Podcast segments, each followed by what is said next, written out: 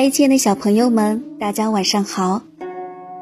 这里是儿童成长故事微信公众号，我是小黎姐姐。今天要为大家分享一则寓言故事，叫做《九方高像马》。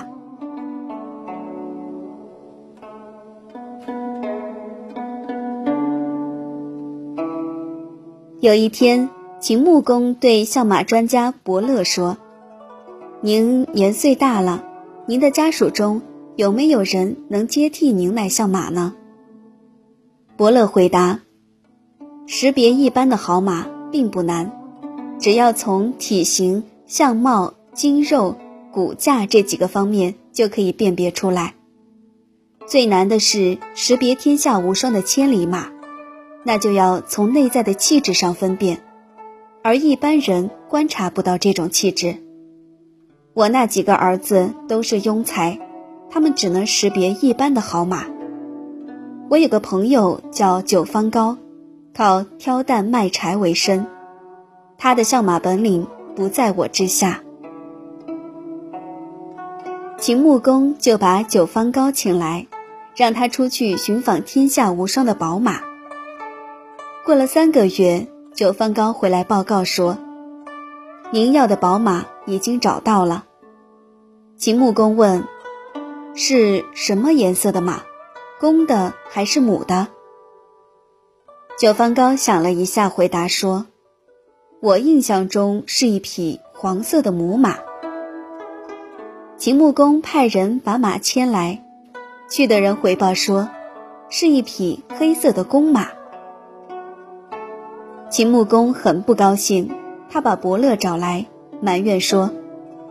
你呀，真是糟糕透顶了！那个九方高连马匹的颜色是黄是黑，马匹的性别是公是母都分不清，怎么还能称之为相马专家呢？伯乐听了，却连连赞叹道：“了不起呀！您说的这些情况，可以证明九方高的相马技术比我还高明。他观察马，已经能够排除外部特征的干扰。”集中精力去深入观察马的气质和神韵了。他取其精而忘其粗，重其内而忘其外。他注意的只是他需要观察的东西，他忽略的正是他不需要观察的东西。这样的相马技术实在是难得呀。马牵来后，经过试骑，人们发现，它果然是一匹。天下无双的千里宝马，亲爱的小朋友们，毛色、性别并不是千里马跟普通马本质的区别，光凭这些是找不到千里马的。